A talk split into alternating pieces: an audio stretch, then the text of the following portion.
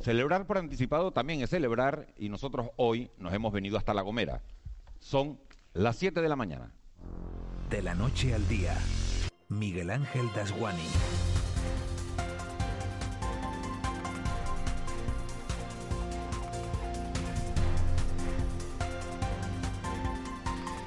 ¿Qué tal? Buenos días. Y para Sergio Dalma, bailar pegados es bailar para nosotros, celebrar por anticipado también es celebrar.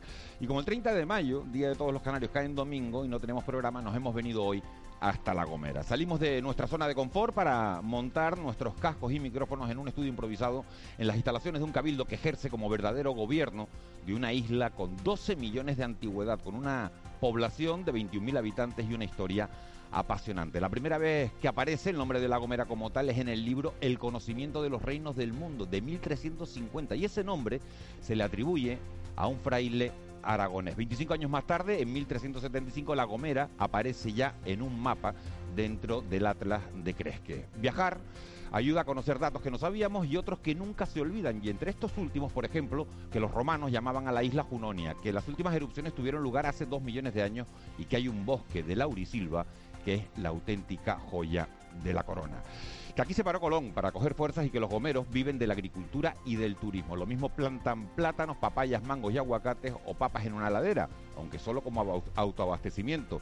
Que te montan un hotel o unos apartamentos al lado de un acantilado o de una playa. La Gomera fue declarada en reserva de la biosfera en 2012 y el Parque del Garajonay fue distinguido en 1986 por la UNESCO como Patrimonio de la Humanidad.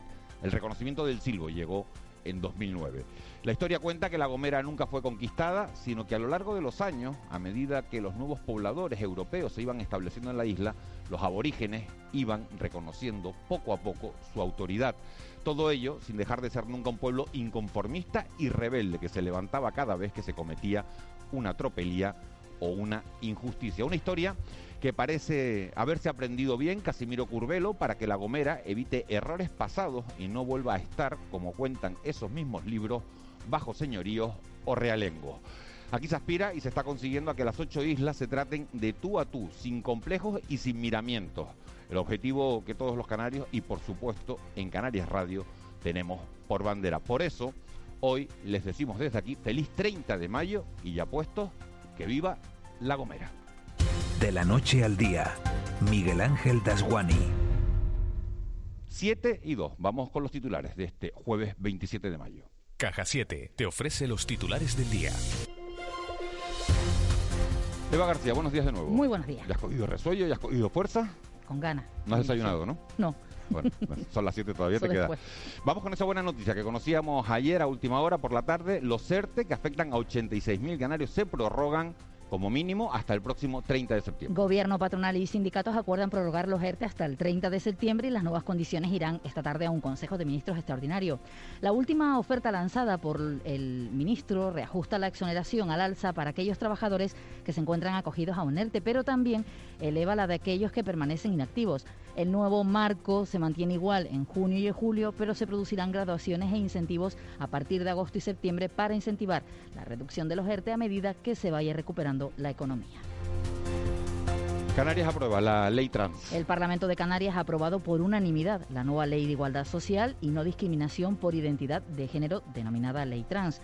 Los grupos han calificado esta ley de paso de gigante para respetar a las personas trans y su derecho a escoger su identidad sin necesidad de una aprobación médica. La consejera de Derechos Sociales Noemí Santana calificó el día de ayer como histórico y dio gracias a los colectivos LGTBI por sacar adelante esta norma. Es un día histórico para toda Canarias. Por eso quiero dar las gracias especialmente a los colectivos, porque este logro es de ustedes.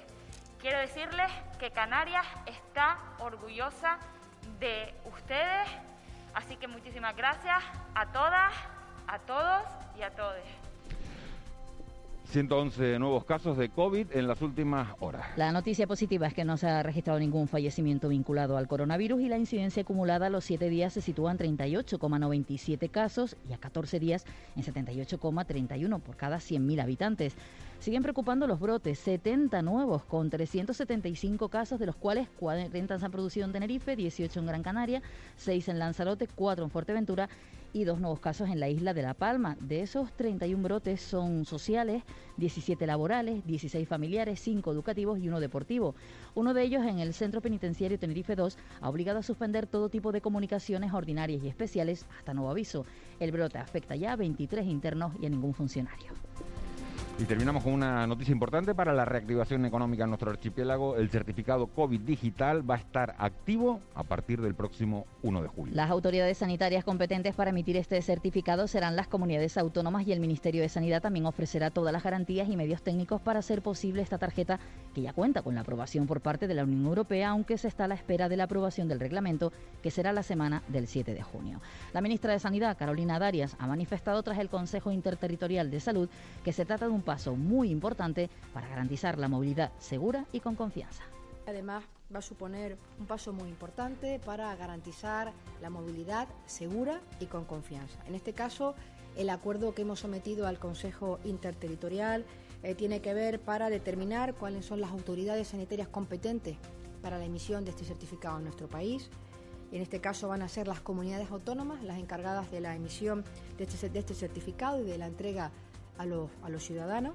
Salir de casa con la sonrisa puesta hoy. ¿Quieres vivir la vida en plan fácil?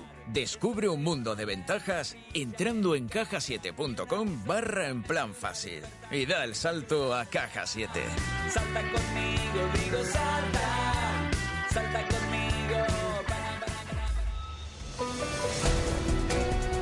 7 y 6, vamos ya con la actualidad del mundo del deporte. Hoy, al final, no fue el Barça, ni el Madrid, ni el Atlético Madrid. Al final fue el Villarreal, el único equipo español que ha conseguido en esta temporada un título europeo. Lo conseguía anoche, frente al Manchester United. El protagonista del partido, pues, un español, pero del equipo contrario, De Gea. Todos metieron sus penaltis, pero el portero del Manchester falló el, el suyo y el título se va, se viene para, para España. Moisés Rodríguez, buenos días. ¿Qué tal, Miguel Ángel? Buenos días. El Villarreal del Gran Canario Jeremy Pino conquistó la Europa League tras imponerse en la tanda de penaltis al Manchester United después de que el encuentro finalizase con empate a uno tras los 90 minutos de juego y la prórroga. El futbolista canario, que fue titular, aunque sustituido en el minuto 77, hizo historia al convertirse en el jugador español más joven en disputar una final europea y por ende en el más precoz en levantar un título continental. Aquí en el archipiélago, ayer se producía la tercera reunión entre el director deportivo de la Unión Deportiva Las Palmas, Luis Helguera, y Pepe Mel, un encuentro que sirvió para seguir acercando posturas de cara a la renovación del técnico madrileño una temporada más con el conjunto Gran Canario. En cuanto al Club Deportivo Tenerife, nos quedamos con palabras del central serbio Nicolás Ipsic. Confía en cerrar la temporada con un triunfo este sábado ante el Real Oviedo en un choque ya intrascendente para ambos equipos. Queremos demostrar nuestra cara que somos nosotros, cómo podemos jugar y vamos a terminar con una, con una victoria en casa y vamos para, vacaciones que son merecidos. Y una más de fútbol, la Sociedad Deportiva Tenisca se imponía dos tantos a uno a la Unión Deportiva San Fernando en choque aplazado de la tercera división. Con este resultado, los palmeros están más cerca del ascenso a la segunda división de la Real Federación Española de Fútbol. Baloncesto, el pívot del Lenovo Tenerife, Giorgi Sermadini, ha sido designado como MVP de la temporada en la Liga ACB. Además, su compañero de equipo, Marcelinho Huertas, le acompaña como integrante del mejor quinteto de la competición. Y el Herbalife Gran Canaria prepara su eliminatoria de playoff ante el Real Madrid que se inicia a partir del lunes.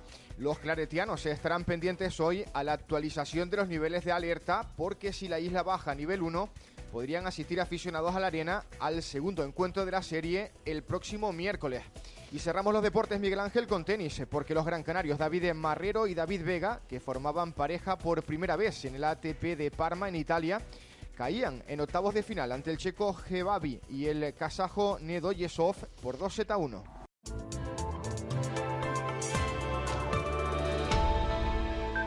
Siete y 9. Vicky Palma, jefa de meteorología de Radio Televisión Canaria. Buenos días. Vicky Palma. Vicky. Buenos días. Ahora, ahora, sí, ahora, ahora sí te Hoy oigo. tenemos como- problemas como de técnica hoy, que está un poco lejos, creo. Bueno, bueno, bueno, estoy un poco lejos, pero como le digas a Gunnar o a Molina, que tienes problemas. Bueno, Molina a lo mejor, ¿eh? pero Gunnar no. es broma, Molina y, y- y lo sabe. Mira, en La Gomera el tiempo está estupendo, eso sí te lo puedo, sí te lo, sí te lo puedo decir. En el resto del archipiélago, ¿cómo, cómo amanece este jueves, Vicky? Pues con, con bastantes nubes. Tenemos el cielo nuboso en la vertiente norte y este de las islas de mayor relieve en Lanzarote y en menor medida en Fuerteventura. Esperamos también que lleguen nubes de tipo alto. Hay algunas a esta hora, pero esa presencia de nubosidad irá más a lo largo de las próximas horas. Y bueno, el mejor tiempo, al menos el más soleado y con las mejores temperaturas, lo vamos a tener en la vertiente suroeste y en las cumbres en las islas de mayor relieve. En Fuerteventura y a medida que avance el día, pues tenderá a despejar al menos un poco en, la vertiente este y sureste de la isla de Lanzarote. La temperatura máxima hoy se quedará en torno a unos 27 grados aproximadamente. Eh, el viento va a ser del norte y del nordeste, moderado en general, algún intervalo puntualmente fuerte en horas de mediodía en las zonas habituales por ejemplo, donde te encuentras, pues probablemente en horas de mediodía las rachas de viento superen los 50 kilómetros por hora. Y en cuanto al estado del mar, ha mejorado notablemente, seguirá mejorando a lo largo del día de hoy. De todas formas, por el norte quedarán algunas series de olas que van a alcanzar los dos metros de altura. ¿Y mañana ya con previos al fin de semana? ¿Así por encima nada más un titular? Pues nada, en principio, como en tiempo bastante parecido al de hoy, quizás el fin de semana suban un poquito las temperaturas. Gracias, Vicky. Nos hablamos en un ratito, en una hora aproximadamente. Hasta luego, buenos días. Mira, mira, no nos falles que hoy no te estoy controlando por la tele. Que no estoy aquí, yo estoy aquí. que no tengo tele delante. bueno, nos hablamos en un ratito. Hasta luego, buenos días. 7 y 11, nos vamos con el tiempo de análisis.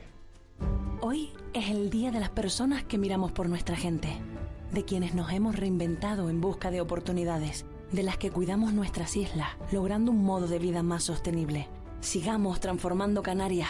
El día es hoy. 30 de mayo, Día de Canarias, Gobierno de Canarias. SICAR, el alquiler de coches en Canarias te desea feliz Día de Canarias. La Fundación Caja Canarias y la Fundación La Caixa presentan su convocatoria de ayudas a proyectos de investigación 2021 destinadas a aportar soluciones para la reconstrucción de la economía y la creación de empleo en Canarias. Plazo de presentación hasta el 18 de junio. Más información en www.cajacanarias.com. Plátano de Canarias. El sabor de lo nuestro te desea. Feliz Día de Canarias. ¿Eres una entidad sin ánimo de lucro? El Área de Acción Social, Participación Ciudadana y Diversidad abre el plazo para solicitar subvención para proyectos de participación, diversidad, interculturalidad, voluntariado y apoyo a las asociaciones. Hasta el próximo 9 de junio. Infórmate en sede.tenerife.es y en nuestras redes sociales Cabildo de Tenerife. El Contrapunto. Ángeles Arencibia y Juan Manuel Betencur. 7 y 12, tiempo ya para el análisis. Ángeles Arencibia, buenos días. Muy buenos días. Juan Betancourt, buenos días. Hola, muy buenos días, ¿qué tal? Qué gustazo verlos a los dos enfrente, ¿no? Es la primera vez, yo creo. Yo creo que es la primera vez que hacemos el programa los tres juntitos, aunque no parezca, aunque a través de la, de las ondas, eh, que estamos juntos siempre. Bueno, lo hacemos siempre Estamos juntos, de corazón, ¿no? Pero físicamente es la primera vez que estamos en la misma Pero físicamente es la, primera vez que estamos y, tenía que ser en La Gomera, fíjense. Tenía que ser en La Gomera. Tenía que ser en La Gomera. Tierra conciliadora. Que... Tierra de encuentro. Sí, sí, que hace falta, parece. Hace falta porque, bueno... Bueno, en los ERTE hubo acuerdo. Los ERTE hubo acuerdo. A última hora, todo el mundo sabía que iba a haber acuerdo con los ERTE. ¿Por qué se ha complicado tanto la decisión de prorrogar los ERTE hasta el 30 de septiembre si todos sabíamos o todos presumíamos que iba a haber acuerdo porque no había otra, otra salida? Porque había dos posturas y las dos posturas apuran hasta el final, ¿no? había un enroque y, al final pues se llega a un, a un acuerdo intermedio que, que satisface a ambas partes porque es que ambas partes necesitaban que esos ERTE siguieran adelante, ¿no?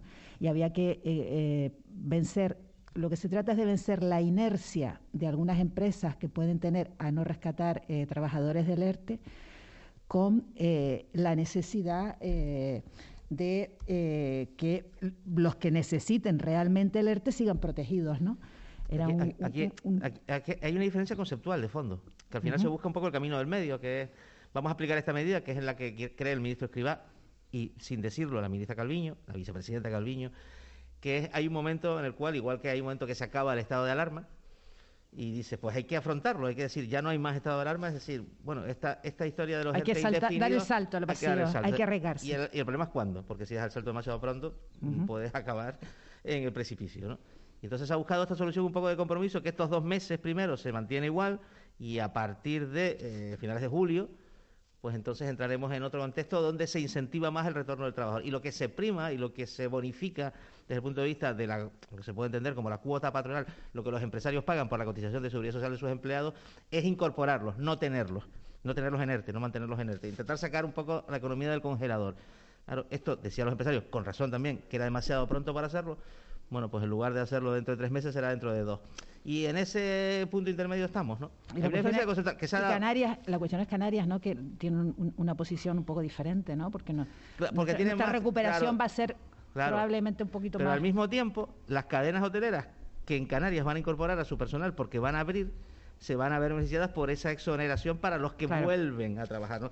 Esto se dio exactamente igual en Reino Unido. Hubo un debate muy encendido sobre cuándo había que terminar con los lo que se puede llamar entes británicos. Bueno, pues vamos a, profundizar en esta noticia que, como dicen ustedes, conocemos ayer por la tarde, que va a permitir dormir más tranquilos a 86.000 canarios. Gobierno patronal y sindicatos lograban en extremis desbloquear esas negociaciones. Las nuevas condiciones van a ir hoy a un Consejo de Ministros extraordinario en el límite mm, de plazo. Pedro Alfonso es el secretario general de COE Tenerife. Señor Alfonso, imaginamos que satisfecho con el acuerdo, ¿no? Sí, hola, muy buenos días. Eh, la verdad es que sí, contento porque al final hemos conseguido que el Ministerio viera que la realidad no está en los números y en las, y en las previsiones, sino, sino en que la recuperación sea efectiva. ¿no? Las primeras ofertas que nos hacían no, era, no eran ni parecidas a estas y obviamente nuestra situación no era no era fácil para aceptar esa, ese ofrecimiento del Ministerio. ¿Y por qué ha sido tan difícil, señor Alfonso, eh, cerrar el acuerdo si todo el mundo, como estábamos comentando aquí, coincide en la, en la necesidad de que los ERTE había que prorrogarlos sí o sí?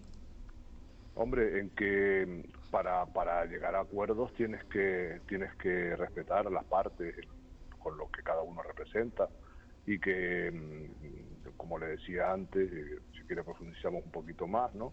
Eh, mm, nosotros queremos hacer la recuperación del empleo de los ERTE con la certeza de una economía recuperada sostenible, o sea, en el tiempo, y el Ministerio lo estaba haciendo en base a las previsiones de, recuperación que se cree que se van a tener eh, en el mes de en el mes de julio agosto. De hecho, si se fijan en los datos que estaban antes comentando, eh, gran parte de los incentivos eh, siguen iguales hasta en los meses de junio y julio y solamente a partir de agosto, que previsiblemente estaremos inmersos en una campaña bastante más alegre de consumo y de turismo, pues ya empezaríamos a, de manera progresiva, y empezaríamos a mejorar esas exenciones para recuperar el empleo. Pero inicialmente eso no estaba encima de la mesa. El eh, señor Alfonso, ¿cuánto dinero le va a costar al gobierno de España este trimestre de, de, ERTE en las condiciones actuales, las condiciones aprobadas, y cuánto hubiera costado con la propuesta de exoneraciones con la que se había presentado el ministro a la negociación. De yo, mm, el cálculo, mm, podríamos estar hablando de unos 1.500 millones, 2.000 millones a lo mejor de, de coste, y la diferencia que hubiéramos tenido a lo mejor hubiera sido pues, pues de un 40, un 30% menos de coste. ¿no?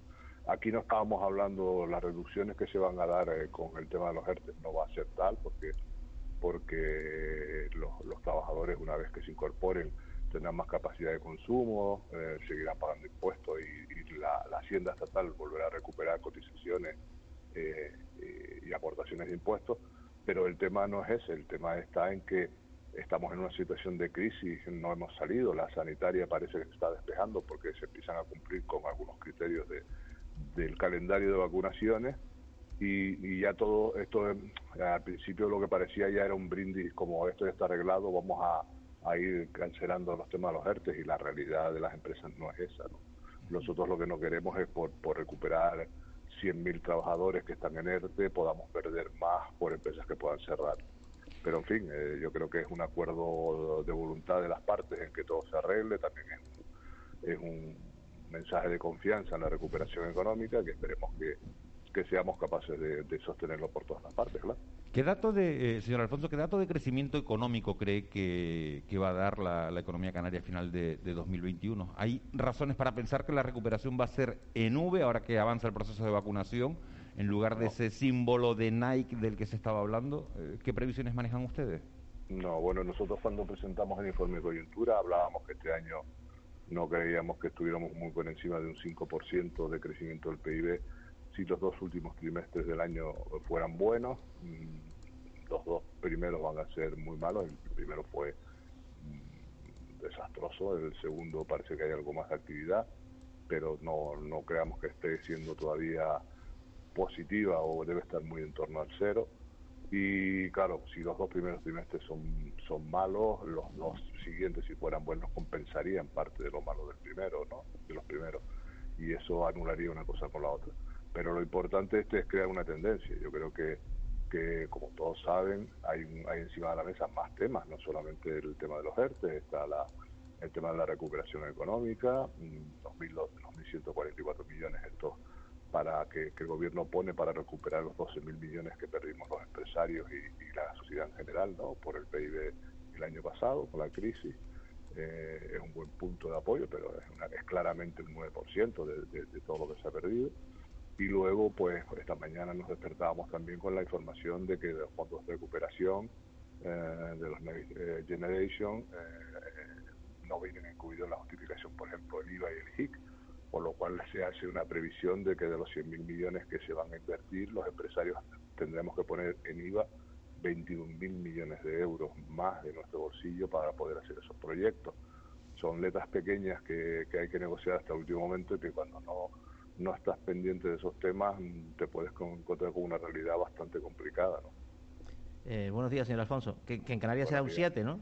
No un 21. En Canarias 7, sí, sí, el coste que se prevé, se prevé es de un 21% de 100 millones a nivel nacional. aquí, pues la cantidad que venga será un 7%.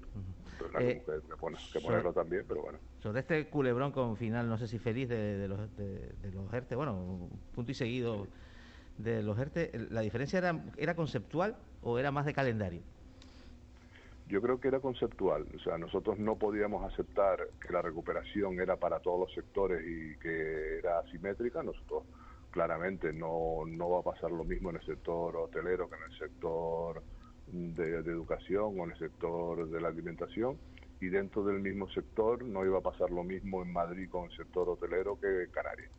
Entonces había que buscar una fórmula progresiva como lo que se ha hecho y en la que todos, mm, bueno, ajustemos, hemos puesto todo el, interés en, dar también ese mensaje, ¿no? Decir, bueno, en agosto puede ser que las cosas estén bastante mejor y vayamos recuperando parte de los empleos que están en ERTE. Bueno, pues, pues si hay que hacerlo, nosotros no estaremos nunca en contra de un acuerdo positivo, ¿no? Lo que pasa es que lo que no queremos que nos digan que, que hay que romperlo todo y que todo ya hay que, hay que dejarlo como está o como estaba, porque realmente la situación, como te decía antes, ¿no? sanitaria va mejorando progresivamente, pero la económica todavía está estancada.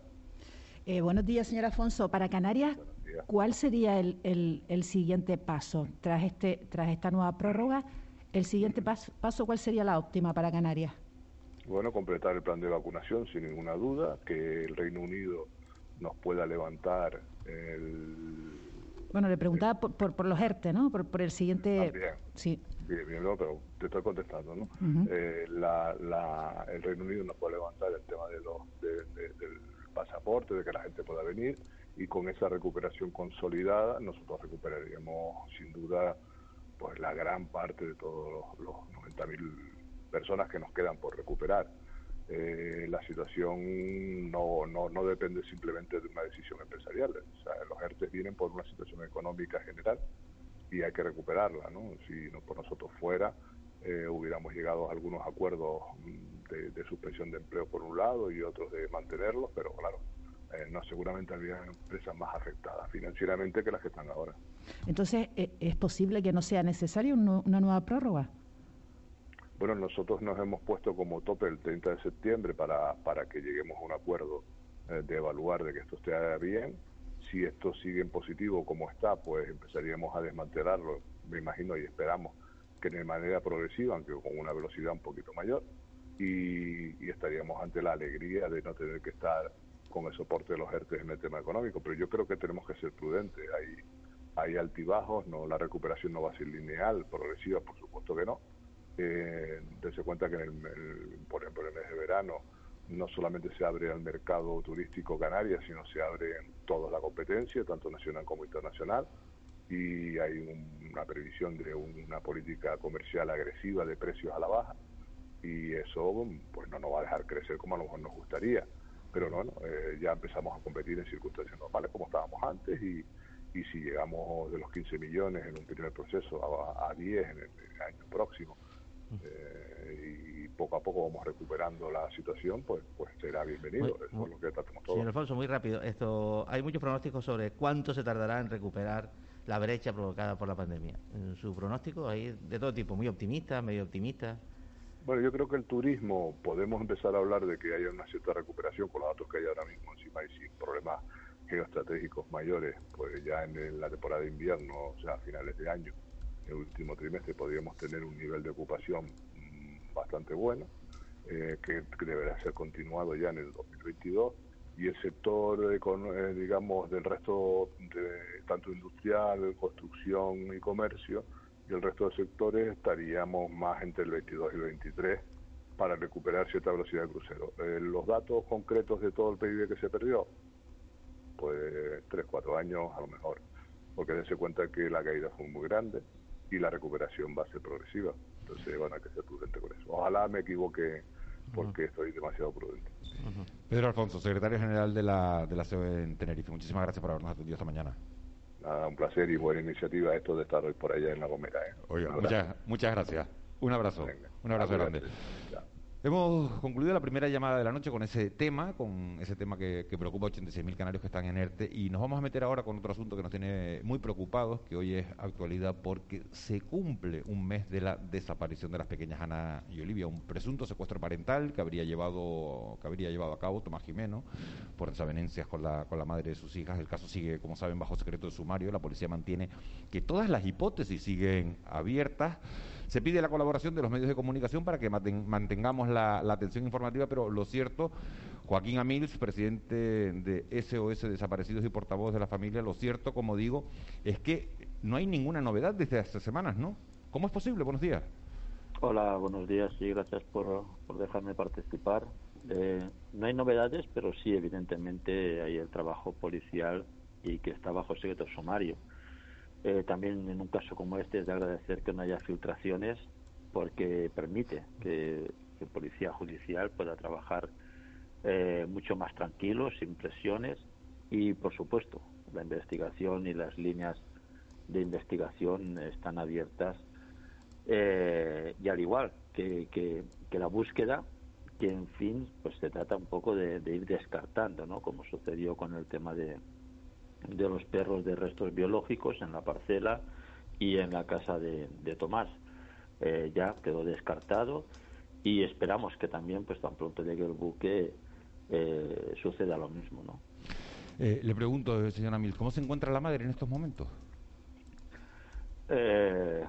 cada día pesa más, pesa más en todos los sentidos, físico, emocional, psicológico, sigue fuerte y todos los que estamos alrededor eh, también estamos en, en, ello mismo, fuerte en la esperanza, fuerte en que las niñas están siendo cuidadas por, por Tomás.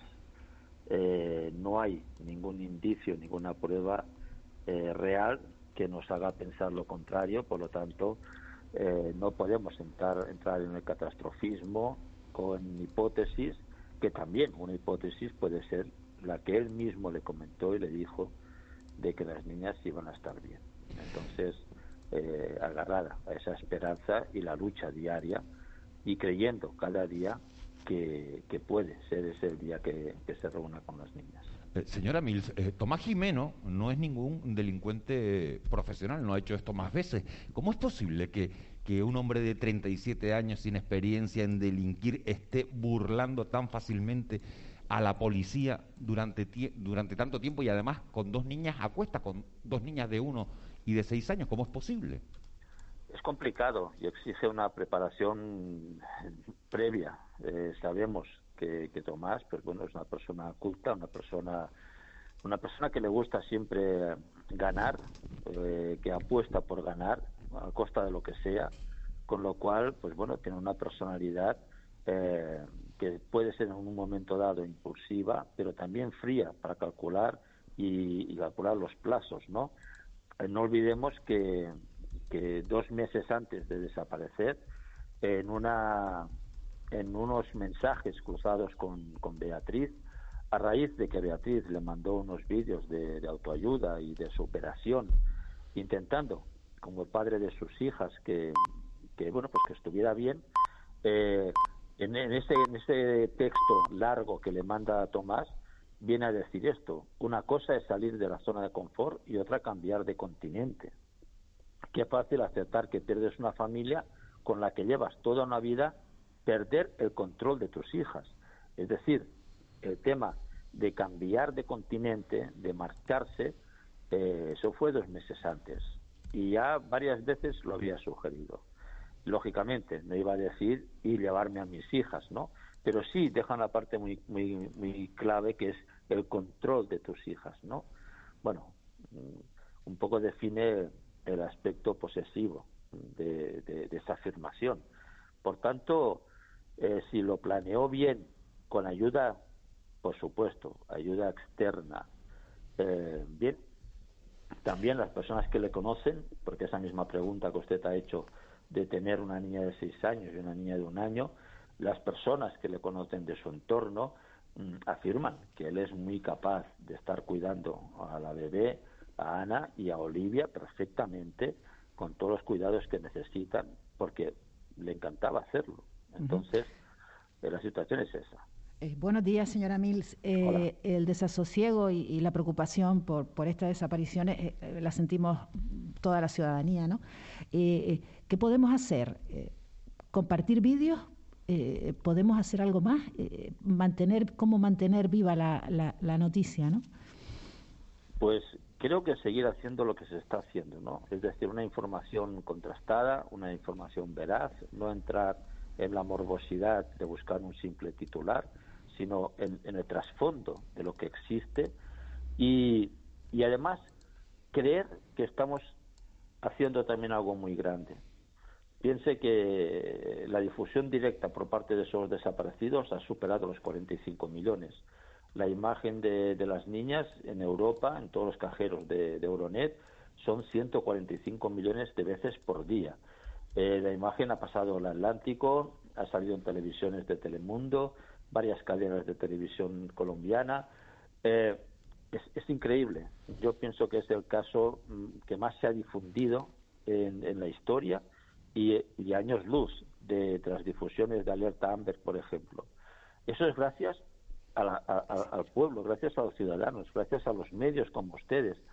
Y todo eso tiene que llevarnos a, que, a que esa solidaridad que hemos exportado sirva para algo sirva para entender la sociedad que los niños no pueden ser herramienta de los mayores que el derecho no es del padre y de la madre, que el derecho es de los niños. Ese, señora Milce, es el mensaje, buenos días, que, que, transmite, que a mí me llama mucho la atención y me conmueve en cierta medida, se lo admito. Los mensajes de Beatriz, ¿no? que en el fondo pues tienen palabras, encierran palabras de, de, amor a, a, sus hijas, por supuesto, pero ninguna de reproches, ¿no? solo de concordia. Sí, yo Beatriz no la conocía de antes, la conocí, la conozco desde que ha sucedido esto y nunca, nunca he visto un, algo de odio, de, venganza, de no, o sea, puede estar en momentos enfadada, claro que sí, tiene que estar enfadada por la situación, pero no desde el odio ni desde, repito, la venganza ni ni perder el, el sentido que es la esperanza y que está hablando del padre de las niñas, que eso es muy importante. Señora Mil, una última cuestión. Tres casos sonados de desapariciones en Canarias, porque estamos hablando de Ana y Olivia, pero no nos podemos olvidar de los casos en este archipiélago ni de Jeremy Vargas ni de Sara Morales. Tres casos, cuatro niños, estando en islas, que en teoría es más fácil localizarlo. Eh, ¿Eso ocurre en otros lugares? ¿Cuántos niños permanecen actualmente desaparecidos en España? Sucede, sucede por desgracia muchísimas veces. También es verdad que la mayoría de las veces son eh, son eh, son fugas, eh, pero quedan las personas que no, que no, por desgracia no son fugas. Piense que el año pasado, entre la edad de 13 y 17 años, hubo 1.906 denuncias. perdón, eh, de, gente que nunca aparezca? Eh, pues casos de menores se estará rondando de los 4.600, se estará rondando los 2.000. Pero la mayoría son fugas. Luego quedan otra otra parte que es una minoría, como usted ha dicho, ¿no? Jeremy, Sara Morales, Paco Molina, Caroline del Valle, eh, casos, pues bueno, que, que, sin duda detrás hay, hay una acción criminal, ¿no? Y luego están las sustracciones parentales, no las olvidemos. Ahora mismo, sustracciones parentales que están los niños desaparecidos, hay 33, porque niños por secuestro parental hay muchísimos, hay eh, cada año suele incrementarse en 400, pero el progenitor sabe dónde están, lo que no puede es restituirlos. Pero como desaparecidos, ahora mismo hay 33. Joaquín Amil, portavoz de presidente de SOS Desaparecidos, portavoz de la familia de Beatriz Zimmerman, la madre de, Ana y de Olivia, expareja de, de Tomás Jiménez. Toda la suerte del mundo. Eh, sabe que nos tiene a disposición, que tiene a los micrófonos de la radio pública eh, para lo que necesiten y, ojalá que estas investigaciones que está realizando la, policía pues acaben dando resultados y que, y que aparezca, que tengamos un final feliz dentro de toda esta pesadilla que se está viviendo. Muchísimas gracias a ustedes y estamos a su disposición para cuanto ustedes necesiten, quieran y agradecer de corazón todo el esfuerzo de la ciudadanía en solidarizarse y empatizar con, con, con Beatriz y con las niñas, que son, en fin, las que tienen el derecho. Joaquín Amil, muchísimas gracias. Buen día. A usted. Un abrazo. 7 y 36. Nos metemos con un tema mucho más amable. Estamos en el Cabildo Insular de La Gomera. Estamos en San Sebastián de La Gomera. Marlene Meneses, tienes un guía de lujo para conocer los mejores rincones de, de esta ciudad, ¿no? Así es, no se puede uno quejar porque no todos los días el alcalde de una ciudad te recibe. Adasad Reyes, buenos días. Muy buenos días. Muchísimas gracias por recibir a todo el equipo de la Noche al Día, Canarias Radio y a Canarias en general. Si entramos por aquí, por la Plaza de las Américas, que es la puerta de entrada al municipio, ¿qué nos vamos a encontrar? Bueno, yo creo que primero vemos la línea de, mar, ¿no? la línea de playa a nuestra espalda. Ahora nos estamos adentrando en el, en el pueblo, ¿no? lo que es el casco de San Sebastián y lo primero que nos encontramos después de cruzar la Plaza de las Américas, que ya también es un símbolo del municipio, pues eh, uno de, los monumentos más importantes, ¿no? La casa de la casa de la aduana, eh, que formó pues o, que, tomó parte en la historia de una manera muy importante y también una estatua de Colón que hemos colocado hace relativamente poco tiempo también para significar un poco el hecho colombino ¿no? en la isla de La Gomera y en la rada de San Sebastián porque queremos darle también mucha importancia a lo que es el, el puerto, ¿no? el puerto de San Sebastián. Porque la villa es el municipio digamos más importante porque además aglutina casi toda la población de la isla, ¿no? Sí, ahora mismo en la villa de San Sebastián de la Gomera pues tenemos eh, un total de, según el padrón municipal, más de 10.000 habitantes. Eh, la, población de la Gomera estamos en, en 22, pues prácticamente pues la mitad de la población está en el, en el municipio de, San Sebastián, en la capital de la isla. Y, bueno, están los edificios más importantes, los edificios administrativos más importantes. Está el Cabildo Insular de La Gomera, está el Hospital Insular también. Y eso hace, también hace que, pues, que la, mayor parte de la población, las oportunidades también de empleo, pues se generen aquí en la capital. Alcalde, pero la villa es mucho más que esos edificios y que ese punto neurálgico de la isla. También es vegetación, también es sostenibilidad, también es seguridad. Sí, la villa tiene muchísimos, eh, muchísimas partes, muchísimos componentes que son atractivos, ¿no? Pues tenemos, como bien dice, eh, parques naturales. Eh, el más importante que me viene ahora mismo y el más significativo para las Gomeras y las Gomeras es el, Parque Natural de, de, la Reserva de Punta Llana, que es uno de los más importantes. Tenemos el Cabrito, Majona también, entre ellos, ¿no? Somos una isla sostenible, una isla accesible, porque queremos, estamos ahora mismo caminando, como pueden, puedes comprobar, eh, pues por una calle que no tiene ningún tipo de ¿Cómo se llama esta calle? esta es la calle Real y no tiene, como decía, no tiene bordillos, no tiene eh, ningún tipo de, digamos, de barrera arquitectónica y es lo que estamos buscando en todo el, municipio. Ahora mismo, un poco más arriba también hay una obra dentro de las zonas comerciales abiertas que, lo que queremos es potenciar eh, que se conozca San Sebastián y, que, sea que, lo puedan conocer eh, todas aquellas personas, aunque tengan algún tipo de dificultad a la hora de desplazarse. Que son muchos los turistas además que se acercan hasta la isla de La Gomera, en concreto quizás los alemanes son los que más representan y los que más vienen a esta isla, muchos de ellos con problemas de accesibilidad, pero ¿y, el alcalde qué hace? ¿A qué horas entra usted en el ayuntamiento? Bueno, yo suelo trabajar en casa eh, a primera hora, muchas veces bajo eh, más temprano, suelo llegar sobre las 8, 8 y media y bueno, pues una tienda de las tareas, normalmente la agenda a diario está bastante, bastante llena, ¿no? pero bueno, las tareas diarias del ayuntamiento. Eh, cuando se puede, pues sale uno a tomar un cafecito, un cortado a media mañana, y si no, pues lo tomo en el, en el despacho. Los fines de semana sí es verdad que intento pues dar un paseo y tomar, tomar un café. ¿no? Entiendo que usted es alcalde las 24 horas del día, los 365 días del año, porque aquí todo el mundo le parará en la calle y despachará en la calle con los vecinos. Sí, los que somos cargos públicos creo, creo que tenemos eh, asumida. Además, eh, yo la verdad que lo vivo con, con bastante eh, pasión y me gusta mucho que somos 24 horas los 7 días de la semana, ¿no? Y es un placer también ser el alcalde de, del pueblo donde naciste. Es un honor, ¿no? Y un placer y la verdad que uno intenta pues desempeñar la labor lo más humilde posible y intentar siempre solucionar los problemas de los ciudadanos que afortunadamente con los 10.000 habitantes que somos, seguimos siendo un pueblo y prácticamente todos los conocemos, ¿no? Y eso hay que aprovecharlo. Miguel Ángel, es un municipio realmente tranquilo. Hasta hora de la mañana la tranquilidad reina, los servicios de limpieza están colocando las calles para que la gente empiece a salir a su rutina diaria, las cafeterías empiezan a abrir, así que en breve les llevaré algún cafecito y el alcalde, que es por cierto informático, entiendo que entenderá también de todas las gestiones eh, modernas que tiene, necesita un municipio para hacer triunfar este municipio en las redes. Tú perdona, tú perdona, pero las calles las pusimos nosotros hoy. ¿Qué me ibas a decir? es verdad, es verdad. Las calles las pusimos nosotros hoy, que yo salía a, las cuatro y media, cinco menos cuarto, estaba saliendo por la puerta del hotel, por cierto, Torre del Conde, que hemos estado espectacularmente atendidos. Así que darle las gracias también a todo el personal del Hotel Torre del Conde. ¿Qué me ibas a decir?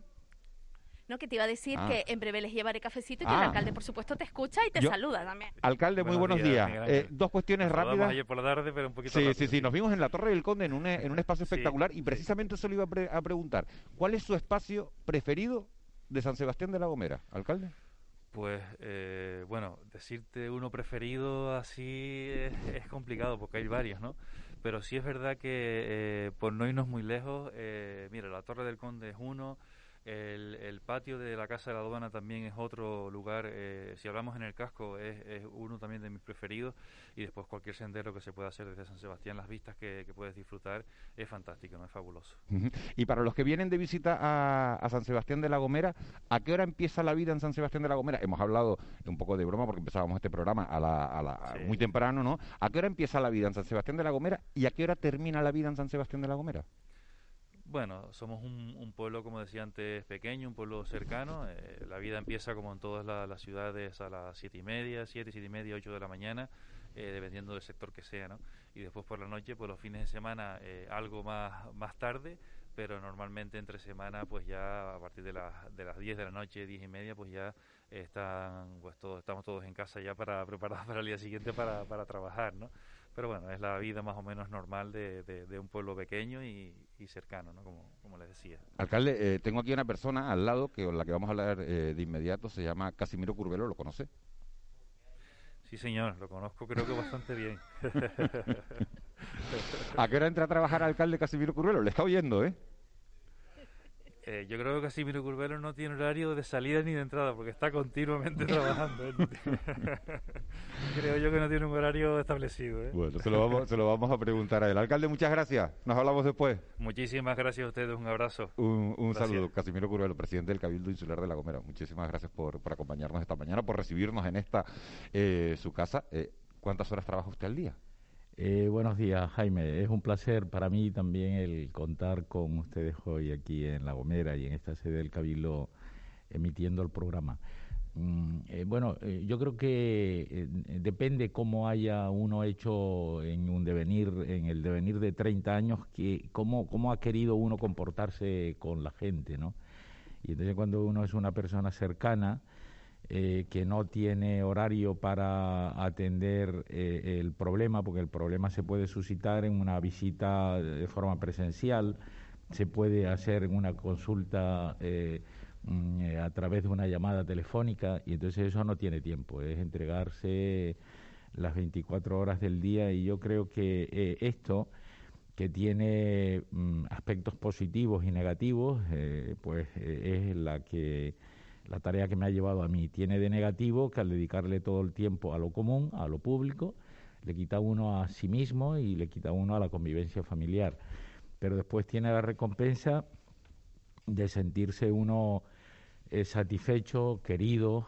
Eh, es muy difícil. Yo paso eh, y camino por una calle, ya me ocurre también fuera de La Gomera, ¿eh? en, Tenerife y en algunos sitios. En Gran Canaria, increíble, eh, no es del mismo modo que aquí, porque aquí es pues un, un saludo y un trato más cercano, casi familiar. Es que el alcalde efectivamente estaba diciendo que La Gomera tiene 22.000, 21.500, 22.000 habitantes de población de derecho y aquí sabemos hasta el número de zapatos que calza cada cual, ¿no?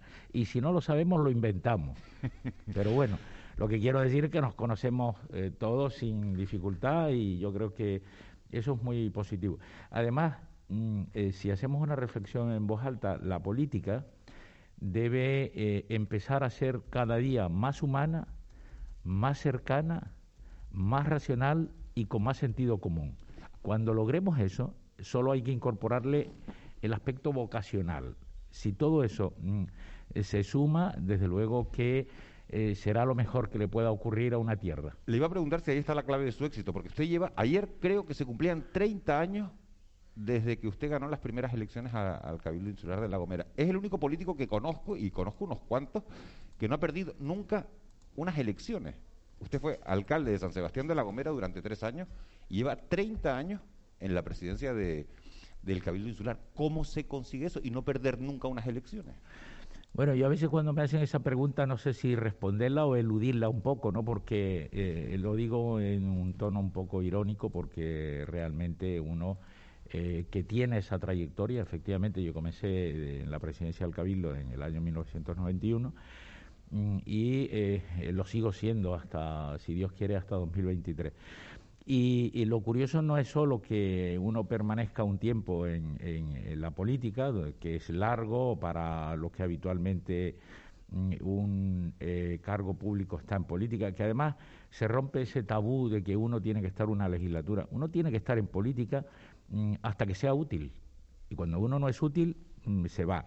Y fíjense qué curioso, porque el grado de utilidad o no no depende de la voluntad de cada cual, depende de la nota, del rigor y del análisis que le hagan los ciudadanos cada cuatro años.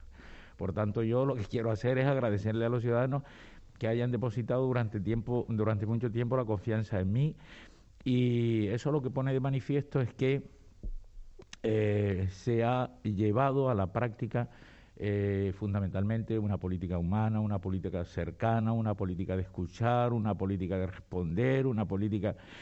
Y así todo, dicho esto, mm, hay que reconocer que a veces se escapan muchas cosas, pero desde luego, nunca, nunca, y esa es una clave, eh, mirar al ciudadano cuando le plantea un problema si es de un color o de otro.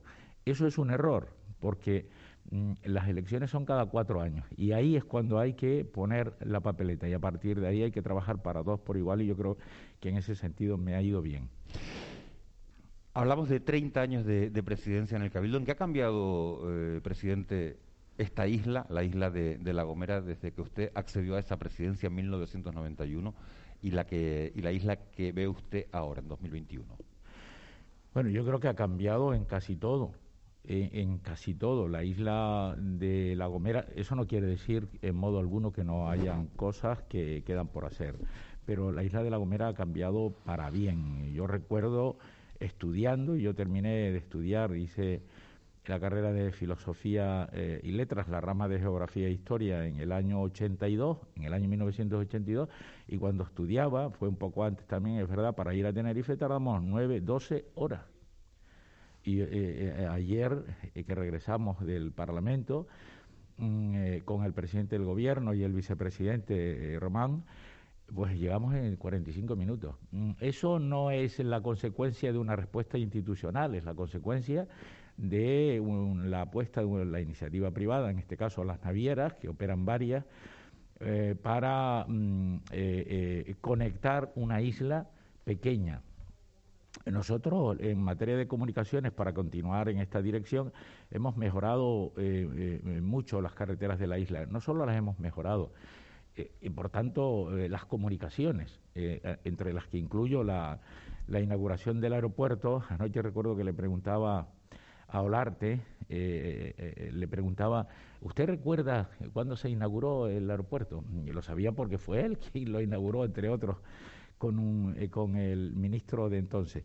Entonces, todas estas cosas mm, eh, no quiere decir que no queden por hacer, es decir, además lo hemos hecho de forma equilibrada. La Gomera es un territorio de 378 kilómetros cuadrados, tiene el Parque Nacional de Garajonay, que es un, la masa boscosa que ocupa el 10% de la isla, mm, y, se ha protegido, se ha mimado y todo esto lo hemos hecho con un desarrollo sostenible vinculado al turismo, sostenible desde el punto de vista ambiental, sostenible desde el punto de vista económico y sostenible también desde el punto de vista social. Y, e incorporamos eh, en, la última modificación de la ley para Islas Verdes eh, eh, en la parte del turismo de alquiler vacacional, que en este momento son de orden de 2.000 plazas que se suman a las en torno a 9.000 que habían entonces y esta esta mm, modalidad turística mm, permite incorporar economías a las familias, estando inclusive jubiladas, porque si el Gomero, que ha sido un, un uno de los canarios que ha trabajado mucho en la zafra del tomate en el sur de Tenerife en los años 60, 70, a partir de ahí en el boom turístico del sur de Tenerife de los años 80, pues tienen en, en, Tenerife, en Santa Cruz, en el sur, mm, hay algunos municipios que, que, tienen muchísimos comeros, pero lo que quiero decir es que tienen allí propiedad y tienen propiedad aquí, van, vienen, eh, cuidan sus llanos, en fin. Y en definitiva, lo que quiero decir es que hemos mejorado muchísimo. Antes, yo recuerdo cuando estudié, eh, que teníamos de forma casual alguna beca del ministerio, hoy eh, eh, lo resolvimos antes de ayer. Hoy todos los estudiantes ahora tienen alguna dificultad y nosotros, ellos me están escuchando seguro y ellos saben que ninguno debe dejar de estudiar por ningún motivo económico. Hemos resuelto nosotros las ayudas y hemos incorporado inclusive ese bono especial. Eh, los estudiantes bomberos en Tenerife tienen la particularidad de poder viajar en cualquier punto de la isla en el servicio público regular de TITSA eh, con un bono del Cabildo de la Gomera durante todo el curso, salvo dos líneas, la que va al Teide y la que va a Naga. En fin, son cosas que uno va viendo con carácter eh, eh, de una cierta perspectiva histórica y hay muchísimas cosas. La calidad de vida de la gente ha mejorado, en fin. Y ahora estamos y problemas, presidente, le voy a dar enseguida, estamos hablando con Casimiro Curbero, le voy a dar enseguida la palabra a Ángeles Arencibia y a Juan. ¿Algún problema que tenga la isla en estos momentos y que haya que resolver de manera urgente? Bueno, hay algunos. Eh, yo creo que la última vez, como consecuencia del, apurón del gobierno de España para eh, eh, aprobar los presupuestos cuanto antes, se incrementaron las tasas portuarias y las tasas portuarias hay que volver a, volverlas a reconducir. Yo espero que en el trámite parlamentario de la aprobación de los nuevos presupuestos y si no de algún real decreto ley, porque es que la movilidad entre islas, un ciudadano, fíjense eh, el, ejemplo que voy a poner, un ciudadano de Agulo, en el norte de la isla de La Gomera, eh, buscando empleo para trasladarse a Lanzarote, tiene que hacer cábalas y tiene un coste solo para ir a examinarse o hacer la prueba respectiva. Si hablamos mm, de, transporte de un eh, paciente enfermo, pues tendrá que hacerlo. Ahí hay algunas compensaciones del propio gobierno. En definitiva, yo creo que, mm, eh, que hay cosas que todavía quedan por resolver, muchas. Pero ahora, por ejemplo, estamos con la sensibilidad de los mayores. No es razonable porque yo he visto eh, cómo fallece un mayor en un centro de Tenerife y él su obsesión, su, su última voluntad es querer venir a La Gomera. Estamos haciendo un centro eh, de los más avanzados que van en Canarias en este momento, un centro sociosanitario que tiene, eh, tiene 200 plazas, la demanda actual es de ciento y pico, y eh, el próximo año iniciaremos otro en el norte de La Gomera de forma similar. ¿Cuál es el objetivo? Que todos los gomeros que tengan necesidad pueden, puedan estar en ese centro. Y cualquier gomero que esté en cualquier centro del ámbito canario, si Dios quiere, lo traeremos a La Gomera y estará con su gente de forma cercana. Eh, buenos días, presidente. Eh, tras el shock del confinamiento, la primera persona a la que yo escuché hablar de, que después de la pandemia la sociedad iba a ser diferente fue a usted. En los primeros días le preguntamos por esto y usted dijo, efectivamente, yo creo que después de esto vamos a ser distintos. Eh, y también en, aquella ocasión usted decía que Canarias iba a necesitar un plan de rescate. Realmente fue un pronóstico eh, que se, adelantó al tiempo, ¿no? Porque eran muy pocos días. Le repito, fue se lo preguntamos en un programa de televisión en BTC y usted eh, hacía muy pocos días que nos habían encerrado en casa, ¿no? Mi pregunta es si, bueno, han pasado un año, un poco más de un año, eh, si el, mayor riesgo que afrontamos o que afronta Canarias es quizás la, brecha social que pueda quedar después de esto y si seremos capaces de, impedir que esto sea así. ¿no? Eh, buenos días, señora Silvia. yo eh, dije aquello, inclusive tuve que soportar algunas críticas injustas, indudablemente. Mm, hay una cosa que es importante en el trabajo de una empresa, de un político, es ver eh, con perspectiva lo que va a ocurrir en el futuro próximo como consecuencia de la realidad de aquel momento. Si estamos viviendo una incidencia mm, que es un fenómeno, en este caso una crisis sanitaria, pues con más razón, porque la crisis sanitaria tiene efectos muy eh, eh, devastadores en el ámbito social, si no fueran los ERTES, que por cierto me alegra enormemente que haya habido entendimiento para prorrogar los cuatro meses más, si no fueran, si no hubieran sido los ERTES, hubiera un, un caos en el país. Así todo, Canarias, teniendo en ERTES del orden de 81 mil eh, trabajadores, tiene unas tasas de desempleo muy altas, porque es que además ya veníamos mm, eh, al comienzo de, la pandemia, veníamos con cifras de desempleos muy altas, en torno al 20%, teníamos 207 mil parados en aquel momento porque Canarias siempre ha tenido déficits estructurales importantes. Por tanto, eh, eh, eso lo dije en su momento en lo que afectaba a los ERTES, en lo que afectaba a la pobreza y a la exclusión social y en lo que afecta a la economía como tal, porque hay que tener en cuenta que el, impedir la movilidad, eh, el confinamiento, hace que no, no podamos salir y por tanto la actividad económica está paralizada. Eso supone para Canarias, fíjense el dato que, mm, el que voy a expresar, es decir, nosotros bajamos eh, nuestra riqueza, nuestro PIB, el 20,1%. Quiere decir que hemos perdido de riqueza del orden de 11.000 millones de euros. En el, en el territorio continental y peninsular el, eh, eh, la incidencia de la pandemia y la crisis sanitaria en la economía fue de la, de la mitad, en torno al 10%, 10, 12%. Por tanto, mm, en, en, Canarias ahora, este año, va a empezar a aflorar una serie de necesidades que lógicamente tienen que ser respondidas de forma coordinada y de forma integral. ¿Entre quiénes? entre los ayuntamientos respectivos, los cabildos y el propio gobierno. Es verdad que eh, mm, hay medios y, eh, eh, recuerdo que ayer los describía con el propio presidente del gobierno y con el consejero económico. Nosotros en este momento no solo tenemos que pensar, gastar y gastar bien los 1.180 millones de la ley de presupuestos de este año, sino también gastar bien los 630 millones del plan de reconstrucción, los 1.144 del Next Generation, que además deben llegar cuanto antes a las empresas para dar liquidez, ya eh, eh, parece que este trámite está avanzado, y eh, los 165 que ya de esos 84, una parte importante han llegado a las empresas. Y por último los 80 para el IBI, turístico. Ha llegado a, eh, eh, eh, atender las demandas sociales después de esta devastadora incidencia en, la economía y en la sociedad. Mm, yo creo que se ha intentado de forma global y algunas políticas han tenido más acierto que otras. Por ejemplo, los ERTES han sido un acierto y lo siguen siendo. El ingreso mínimo vital, por ejemplo, no acabo de entender mm, cómo en Canarias no se ha atendido, deben ser por los criterios y las exigencias, cómo en Canarias se han dejado de atender eh, eh, a más de 60.000 familias. Señor Curvelo, eh, ayer fue un día muy llamativo en el Parlamento, con mucha, bueno, con mucha controversia sobre por la votación de la elección de la Junta de Control de la Radio Televisión Canaria, o sea, del ente público autonómico. ¿Cuál es su lectura de lo que ha ocurrido?